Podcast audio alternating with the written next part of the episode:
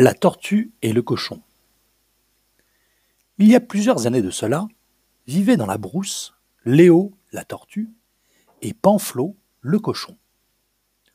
Pamphlo était heureux et travaillait beaucoup, tandis que Léo était une paresseuse réputée et très maline.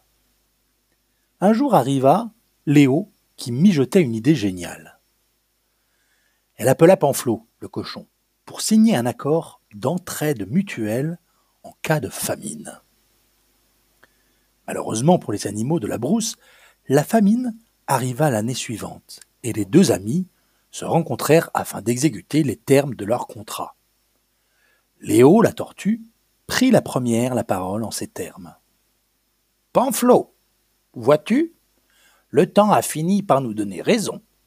Pour commencer, moi, j'ai trois filles à nourrir et ma misère est très grande.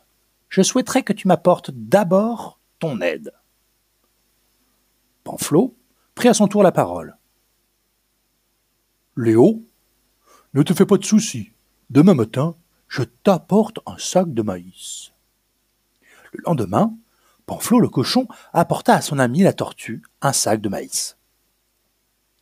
Un mois plus tard, ce fut au tour de Léo la tortue d'apporter sa part d'aide à Pamphlo le cochon. Mais Pamphlo attendit vainement. Fatigué d'attendre, Pamphlo se rendit à la maison de Léo, qui est en bordure de la rivière, mais il ne la trouva pas. Le deuxième jour, il retourna chez Léo, toujours absente.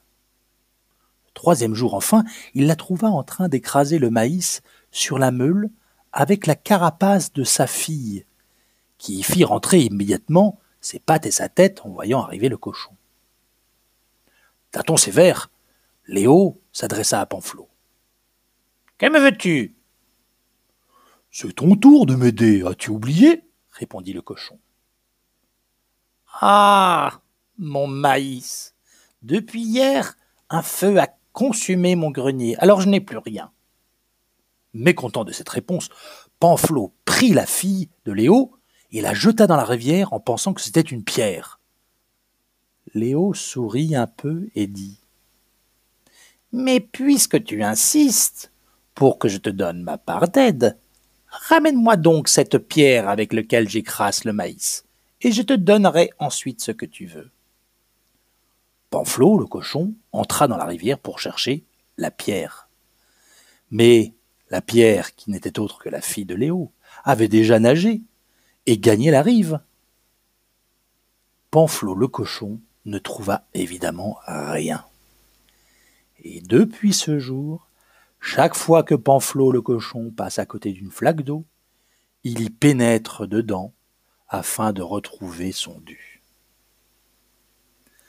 Et voilà, bonne nuit mes chéris d'amour.